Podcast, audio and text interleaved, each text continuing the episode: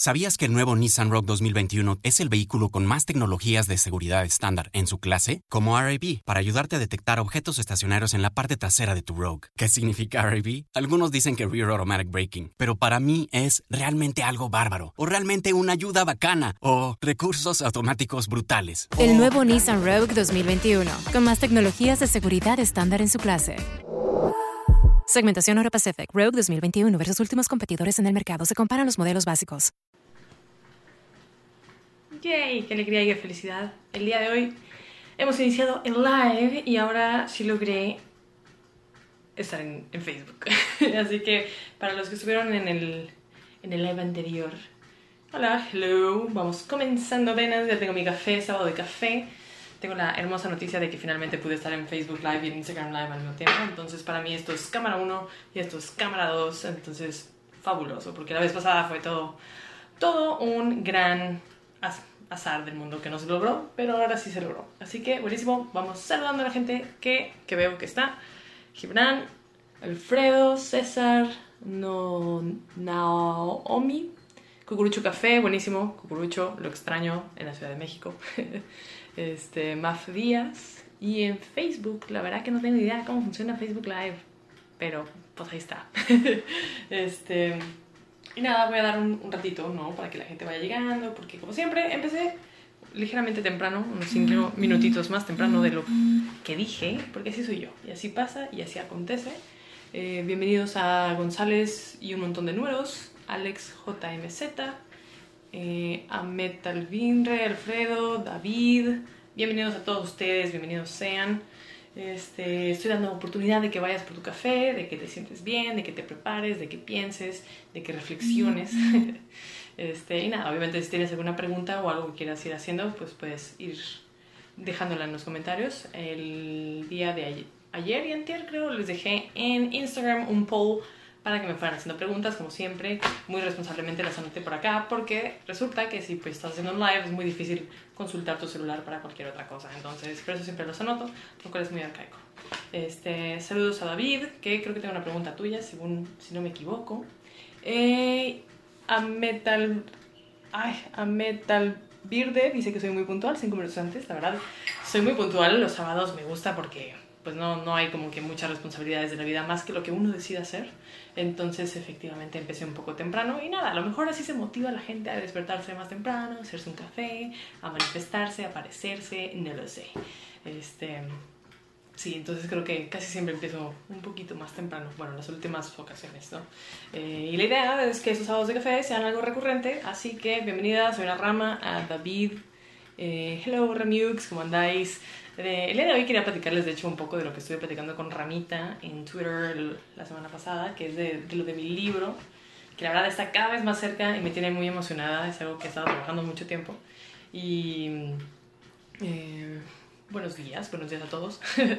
he estado trabajando mucho tiempo en lo del libro, pero como que, no sé, finalmente como que conseguí mi propio consejo, ¿sabes? Como que muchas veces o sea, le dices a las personas qué opinas que deberían de hacer o cómo crees tú que deberían hacer las cosas o lo que sea. Y resulta que muchas veces no, no sigues tú tu consejo, ¿verdad? Porque pues nunca es lo mismo. Nunca es lo mismo cuando un amigo te dice, no, mi ex me hizo, me dijo, bla. Pero cuando tú estás en esa situación es mucho más difícil. Así que con el tema del libro, pues eh, he hablado muchas veces del wannabe, del perfeccionismo, de intentar hacerlo perfecto y hermoso e increíble e inigualable y pues esa cosa, si, si bien lo sabes, no, no existe. Me gusta muchísimo, creo que he usado esta referencia tipo en, del libro del El Comendador de Murakami, pues el personaje principal es un pintor, ¿no? Entonces en alguna parte creo que dicen o dan a entender, porque ya lo leí hace un rato, de que pues la perfección no existe, ¿no? O sea, la vida y las cosas, digamos, son un cuadro, una pintura, por decirlo de esa forma, y nunca hay un momento en el que dices, listo, este cuadro ya no puede tener una sola gota más de pintura porque ya es perfecto. La realidad es que siempre puedes añadir una pincelada, un colorcito, una rayita, una sombra, una luz, lo que sea, y pues es hasta que decides dejar el pincel cuando pues evidentemente el proyecto se terminó. Entonces, ese es mi tema, mi problema, mi situación, pero que finalmente está llegando a un momento en el que me siento muy feliz, muy contenta con lo que se está formando también, así como dice Ramita, siempre hay un momento correcto y creo que este momento es este. Y también, pues hace, no me acuerdo, dos semanas o quizá más, eh, les di la oportunidad de, bueno, si querían eh, eh, contactarse conmigo por mi mail y dejarme su historia de amor, la iba a incorporar en el libro. Y ahí tuve un par de, un par de aportaciones por parte de ustedes. Y también eso está muy cool, porque con esas personas pues he estado hablando, hablando directamente de, oye, dame un poco de contexto de, del lugar, del cómo, de la persona, de la situación. Porque pues obviamente no es una historia que yo vi o viví o me platicaron de primera mano.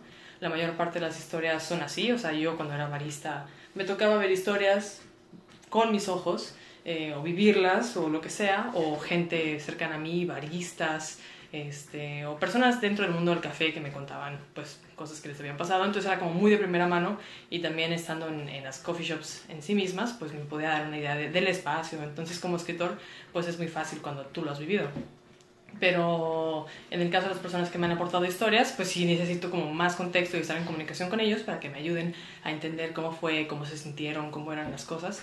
Y ha sido un proceso muy interesante, la verdad. Y, a ver, tengo varios comentarios que se han ido acumulando. Supply del mismo café de por vida o... ah, bueno, son preguntitas que más adelante quiero tocar. Eh, Muchas gracias, Ramita. Espero que te pueda gustar el libro. Creo que me recordó un poco a tu libro cuando lo sacaste. Eh, también estaba, o sea, todo mi proceso también estaba un poco inspirado en, en que te vi a ti, a Rama, hacer eso, que dije, ah, qué chido, o sea, es algo pues muy, muy artístico al, al final del día. Muchas personas me han preguntado, oye, ¿y cuándo vas a sacar un libro como que de los temas que tocas en el podcast y así? Y si es la idea, también ese libro en algún momento va a llegar, pero como he dicho en mis podcasts, pues un proyecto a la vez, una cosa a la vez. Entonces primero quiero culminar con, con esto que ya está casi terminado eh, y después pasar a lo que, a lo que viene. Este, así que sin duda va a haber diferentes libros. Que de, de eso, hablando de eso, eh, tenía una pregunta que me hizo Ed Armenta en, en, Instagram poll que les hice el otro día, de si mi publicación iba a ser eh, independiente o con una editorial. Eh, ah, de hecho, justo Ed Armenta se acaba de unir. Bienvenido seas, pues voy a contestar la pregunta. este, eh, de primera instancia va a ser eh, independiente por múltiples razones. Uno, eh, también creo que todo va muy de la mano con lo que he hablado en el podcast, de que, bueno, o sea, si tienes un proyecto y crees en él, eh, es muy malo estarte esperando a que alguien más venga a salvarte y a creer en ti. O sea, muchas veces, o sea, sí, buenísimo una editorial, buenísimo todo, pero esto en, lo personal es algo que quiero hacer de manera independiente porque quiero tener esa curva de aprendizaje. Eh, he estado en cursos de escritura desde que estoy muy chica y he tenido un par de experiencias con querer publicar y no siempre es... el mundo escritorial, de la escritura es muy chistoso, pero mi experiencia más reciente fue con una, una competencia de un cuento con el cual gané y todo, pero pues la editorial es como muy lenta con sus procesos. Eh, y bueno, todo el proceso que hice detrás, de escribir con ciertos lineamientos de otra persona, con, con la idea de otra persona, del proyecto de otra persona en mente, más que el mío propio, te limita un poco con lo que quieres escribir y también las burocracias que hay detrás de la publicación tradicional. Entonces, eh, ya habiendo tenido la experiencia de escribir para esta editorial, digamos, eh, y de haber sacado derechos de autor y entender cómo es el proceso y entender todas esas cosas, digo, bueno, esto es algo que quiero hacer por mi cuenta, que quiero que sea como un pequeño pedazo de mí eh, que la verdad es muy, muy personal este libro porque esos años que fui barista fueron años que aprendí muchísimo y que siento que construyeron gran parte de la persona que soy hoy.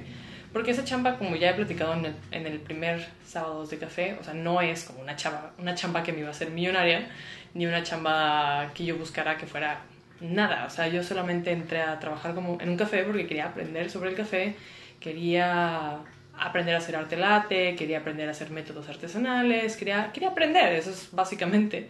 Eh, pero no tenía dinero suficiente para pagar cursos de barismo, entonces por eso mi opción fue, bueno, páguenme por ser barista y listo, ¿no?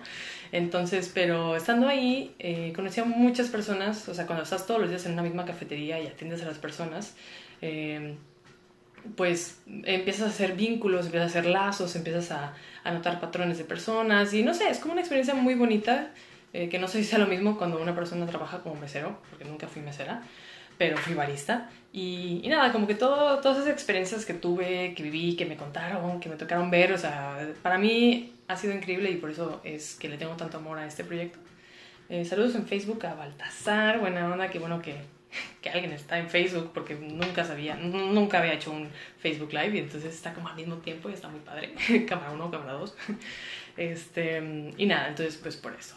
Eh, y por eso eh, ese primer libro sí quiero que sea por mi cuenta. La idea es que lo puedas encontrar en Amazon, eh, lo puedas comprar en Kindle si lo quieres en digital. Este, Rama pregunta si son cuentos o es novela. Este primer proyecto son una compilación de cuentos. Son cuentos breves, como, bueno, depende ya, o sea, en extensión de Word cada cuento dura como cinco páginas, eh, que en impreso pues va a variar mucho dependiendo del maquetado que yo decida tener, pero son como cinco páginas de Word por cuento aproximadamente, varía. Eh, y nada, o sea, también está inspirado en otros libros que he leído, como no sé si has eh, leído Milk and Honey o cosas de, de, este autor de la India, que tiene como ciertas ilustraciones en su libro. Está un poquito también basado en eso, o sea, mi, libro no son poemas, son cuentos, pero también quise como añadirle ciertas ilustraciones que siento que son clave para visualizar eh, parte de los cuentos. O sea, pues todos los cuentos suceden en una cafetería o en algo en torno al café. Y no sé si hay algo que a mí me parece icónico dentro de esa historia, pues decidí incluir como una ilustración de ello. Y también por eso ha estado tan divertido, o sea, porque, bueno, yo estudié marketing, pero estudié en una universidad de diseño. Y entonces, pues, obviamente siempre tienes la opción de contratar a un diseñador, pero pues quise, quise llevarlo al límite, entonces me puse yo misma a hacer las ilustraciones y pues a lo mejor no, no es una obra de arte, pero me gustan, creo que cumplen con lo que yo tenía en mente. Entonces, nada, entonces también por esa parte me emociona, porque literal, o sea, está todo, todo mi corazón ahí, es en, tanto en letras como en dibujos. Y nada, pues creo que va a estar, va a estar cool. Entonces sí le tengo mucha ilusión y mi goal es que salga, pues creo que sería muy optimista de mi parte pensar que va a salir ahora en mayo, creo que más bien será como una fecha por junio. Obviamente buscaría de informarles a ustedes en cuanto tenga como esa, esa, esa información, de qué día, de qué manera.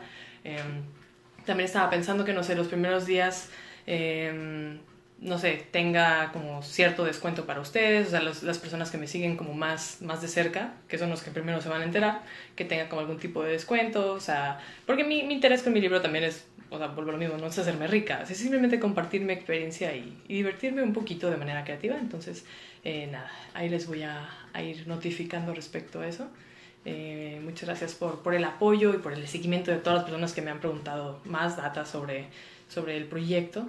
Este, y nada, pues sí, la verdad me tiene muy feliz y pues mi expectativa es que en estos días eh, puedan, pues no sé, ir acercándose un poquito más a ello e ir descubriendo cómo conseguirlo. A lo mejor, no sé, una dinámica de, de rifar unos cuantos libros aquí en Instagram o en Facebook o en donde sea. Y, pues, la idea es compartir eh, la creatividad.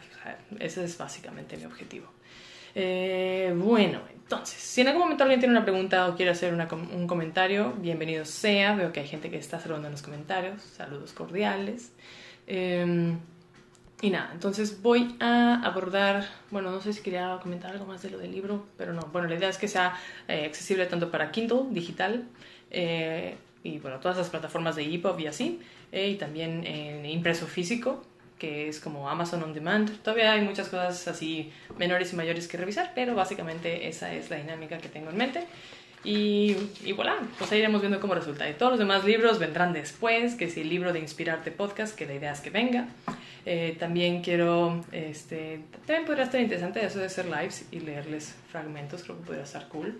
Eh, hay cortos más largos que otros, así que los más cortos a lo mejor, porque no sé si podrían aguantarme 10 minutos leyendo, pero, pero sí. Eh, y bueno, lo que preguntaba Rama, también tengo, bueno, comentaba en el live pasado, es que también tengo una novela ahí guardada en el cajón. Esa es un proyecto mucho más grande que no sé si lo voy a querer sacar de manera independiente. Saludos a Guillermo por Facebook. Este, no sé si la novela la quiero lanzar de manera independiente o procurar más una editorial, porque siendo un proyecto más grande como que sí sí me intimida un poquito más. O sea, este, esta compilación de cuentos son, pues, aproximadamente, no sé, como unas 50, 70 páginas, dependiendo del maquetado. Eh, no, o sea, no son tantas, pues. Eh, y nada, ha sido una curva de aprendizaje muy interesante. Entonces, por eso un libro de tanto, o sea, tanta extensión sí, sí me tiene un poco más preocupada, pero bueno, ahí iremos viendo un, un paso a la vez. Y ya, yo creo que después de, de, los cuentos que estoy por terminar sería el de Inspirarte Podcast, que, pero no sé, ya dirá la vida, ya iremos viendo, les iré avisando. David dice que sí me aguantarían 10 minutos leyendo. Ya veremos, ya veremos cuando se acerque la fecha. Este, pero es lindo saberlo. Eh, la mejor idea que nos leas una parte. Sí, eso estaría cool. Está bien, sí, eso lo podemos hacer como un pequeño clubcito de lectura en su momento. Estaría cool. Reitero, si alguien quiere preguntar sobre algo sobre el libro o sobre cualquier otra cosa de mi persona o así, adelante en Facebook y en Instagram. Está muy chistoso. Si alguno de ustedes tuviera, que no sé por qué lo harías, eh, tanto su celular como cualquier otra cosa, otro dispositivo y estuvieras viendo tanto Facebook como Instagram al mismo tiempo, sería muy chistoso porque me siento como en los noticieros de que cámara 1, sí, perfecto, cámara 2, ¿qué opinan? Nada, el clima está muy mal y la economía también. Entonces se, siente como muy chistoso. Eh, saludo a Julio en Facebook que dice que soy su crush. Me siento muy halagada. Saludos a Luis. ¿Qué onda, Luisín? Eh, Suriel Garza, también saludos en Instagram. Pregunta Suriel que si he tomado algún curso de lectura rápida. La verdad que no. Sí conozco, estoy familiarizada con el tema. Sé que como que te hacen leer a través de un papelito y así como que muy chistoso. Eh, yo considero, nunca he cronometrado cuánto me tardo en leer, pero yo considero que leo bastante rápido. Creo que se debe a que he leído mucho desde muy joven, entonces nunca he tomado un curso per se. Pero yo creo que si tu objetivo en esta vida es leer rápido, bueno, menos de, bueno, sé que los cursos de lectura leen estúpidamente rápido, o sea, ridículo, de que, pum, listo. este, yo no leo así de rápido. Pero, no sé, como que también quieres leer así de rápido, o sea, como que siento que parte de la lectura es como sentarte, disfrutar, eh, tomarte un poco de tu tiempo, ¿verdad? Obviamente si lees una página cada 10 minutos, pues no, pero si lees a una velocidad relativamente normal, creo que pues es la idea, creo que se disfruta y creo que si lees así en, en segundos, a menos de que estés haciendo una investigación como para la universidad, la maestría o lo que sea, pues no sé qué tanto es un skill que me interesa aprender. Eh, Alina Cor pregunta que cuántos libros he leído en esta cuarentena. Es un número un poco difícil de contestar porque como dije en el live pasado, el sábado de café número uno, que lo encuentras en Spotify, YouTube y todo eso, em, tengo, no es un problema, pero leo en Kindle, leo en papel y al mismo tiempo un audiolibro. O sea, no al mismo tiempo, no tengo los tres aparatos al mismo tiempo, pero si digamos en la misma línea del tiempo, a lo mejor en la mañana leí en mi Kindle, a lo mejor en la tarde leí en papel y a lo mejor en la noche escuché el podcast. Bueno, no es un podcast, es un audiolibro. Entonces, pues nada, entonces es muy chistoso porque ya terminé de, leer, escuchar el libro de Leadership Last, que ese ya lo había empezado desde hace rato, pero por lo mismo que leo tres cosas al mismo tiempo, pues no lo había terminado, pero ya lo terminé. Em, leí un par de libros chicos que los que me mandó la editorial Porrúa, que era uno de la, El poder de la palabra hablada, que era una cosita chiquita. Eh, también voy por la mitad, digamos, del de Siete hábitos de la gente altamente efectiva. ¿Qué más? Estoy leyendo en Kindle a uno que se llama Fact, Factfulness, que está muy bueno. O sea, hasta ahorita llevo como un 30% según mi Kindle, creo, si me acuerdo bien. Eh, y está lindo ese libro porque trata de como de cosas positivas, de que el mundo no es realmente tan malo como pensamos que lo es. O sea, como que tenemos todos un mindset predeterminado de pensar que todo se está yendo al carajo. Y sé que es muy difícil no tener esa, esa opinión o ese punto de vista considerando que pues coronavirus, desempleo, economía, caos. Y eh, obviamente es gracioso porque pues este libro fue escrito pre todo este desmadre. este, pero está lindo porque pues obviamente pues todo es un micro dentro de un macro y viceversa. Entonces como que bueno, o sea, sí a lo mejor actualmente justo en estos últimos dos meses la vida sí está medio rara. Eh, pero previo a eso, pues sí es lindo saber, o sea, no sé, que a lo mejor en India la economía ha mejorado muchísimo versus históricamente, que la salud global ha mejorado muchísimo, que eh, la mortalidad en países tercermundistas ha mejorado, o sea, ya la gente no se muere tan joven, o, o sea, las familias tienen menos hijos, pero sus hijos viven más y mejor, entonces como que viene con mucha data dura eh, sobre el estatus del mundo, y pues nada, está muy lindo, como que es un libro que me, me tranquiliza muchísimo cuando lo leo antes de dormir o lo que sea, y, está lindo, o sea, también como tiene muchas gráficas muy visuales, es muy fácil de entender, muy fácil de llevar, muy fácil de, lo que sea, no es confuso.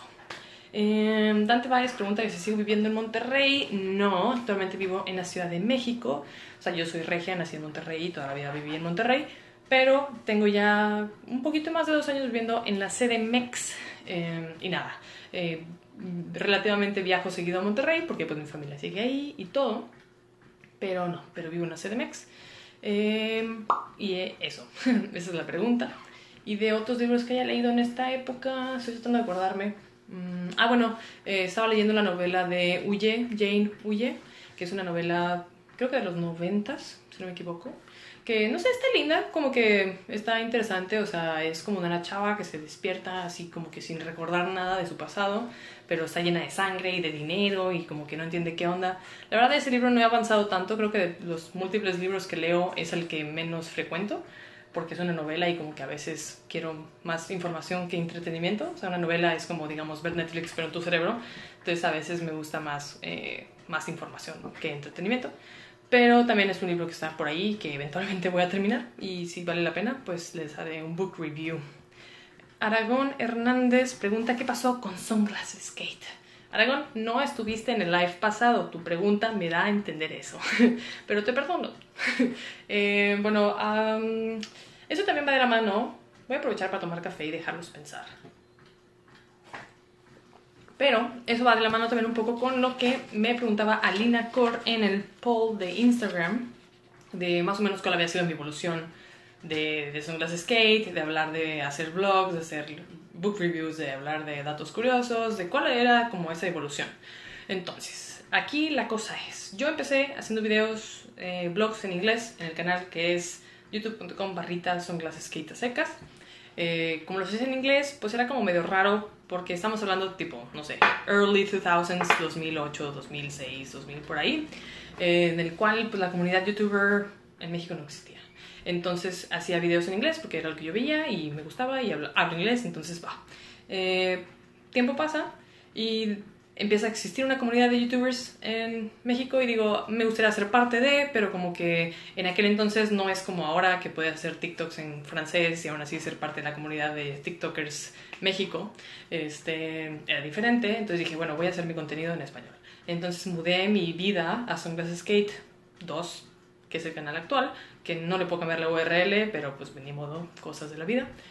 Eh, y el tema de los lentes, pues como todo niño inseguro de 15 años, pues es porque, pues no sé, no quería que los niños de la prepa vieran que yo hacía videos y se burlaran de mí, entonces era como que, pues una metodología de superhéroe, ¿no? O sea, que se ponen una gafita y ya según ellos están disfrazados, pues más o menos igual. Eh, y ya, entonces ya, y luego ya con el tiempo que empecé a tener más subscribers y me dejaba de tener pena, eh, pero pues yo ya era Sunglasses Skate, o sea, yo era Sunglasses Skate. Entonces, ¿cómo, cómo iba a ser Sunglasses Skate sin sunglasses? Eh, y ya, entonces, pues se quedó.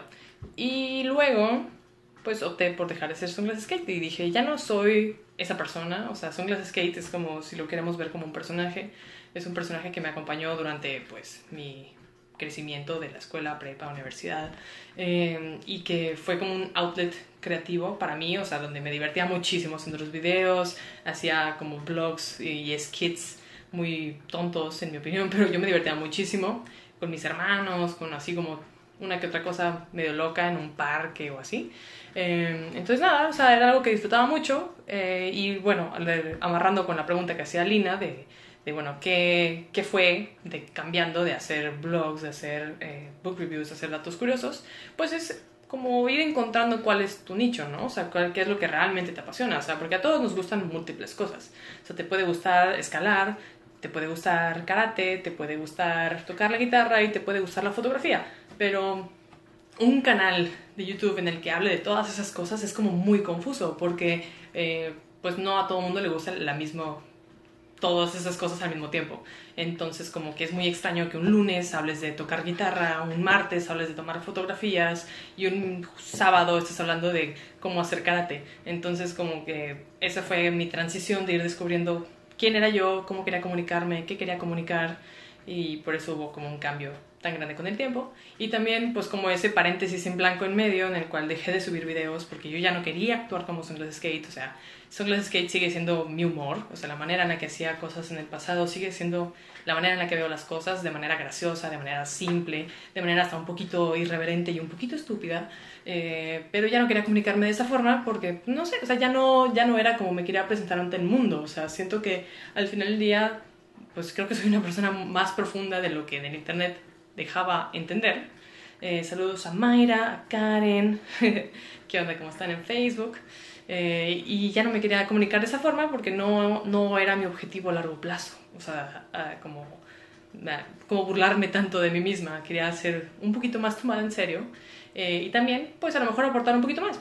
Este, porque con todo lo que hablo en Inspirarte actualmente, pues son cosas que es como recopilación de todos los libros que he leído, de los temas que me he expuesto, de, no sé, clases que he tomado, de personas que me han ¿Sabías que el nuevo Nissan Rogue 2021 es el vehículo con más tecnologías de seguridad estándar en su clase? Como RAB, para ayudarte a detectar objetos estacionarios en la parte trasera de tu Rogue. ¿Qué significa RAB? Algunos dicen que Rear Automatic Braking, pero para mí es realmente algo bárbaro, o realmente una ayuda bacana, o recursos automáticos brutales. El nuevo Nissan Rogue 2021, con más tecnologías de seguridad estándar en su clase.